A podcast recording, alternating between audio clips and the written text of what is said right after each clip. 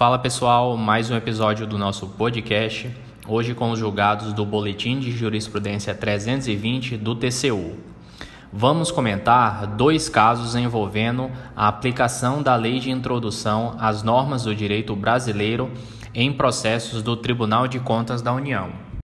O primeiro caso trata da dosimetria das sanções aplicadas pelo TCU. No caso concreto, no âmbito de um procedimento de tomadas de conta especial, um gestor público teve suas contas reprovadas e foi punido com multa. Ele questionou a condenação perante o Tribunal de Contas, alegando não ter nenhuma condenação anterior no âmbito do próprio tribunal e que isso deveria ser levado em conta na dosimetria de sua punição, conforme determina a Lei de Introdução às Normas do Direito Brasileiro.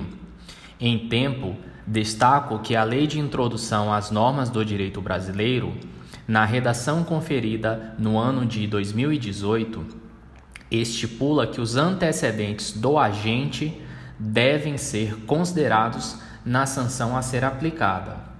Pois bem, diante disso, a primeira Câmara do TCU decidiu que como o agente não tinha nenhuma condenação na corte, ele deveria ter o direito à redução de um terço no valor da multa aplicada. No segundo julgado, a discussão girou em torno da necessidade de demonstração do dolo ou erro grosseiro de um particular contratado pela administração pública em ordem a responsabilizá-lo pelo ressarcimento ao erário.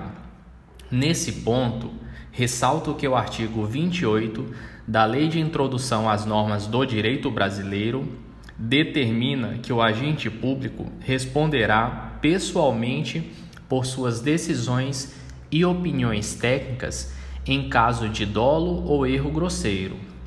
A primeira Câmara do TCU decidiu que, no caso de ressarcimento ao erário, não é exigível a demonstração do dolo ou erro grosseiro. Em tal hipótese, basta a demonstração de culpa do responsável.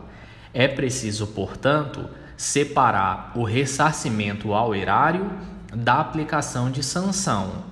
É isso aí, pessoal. Até a próxima.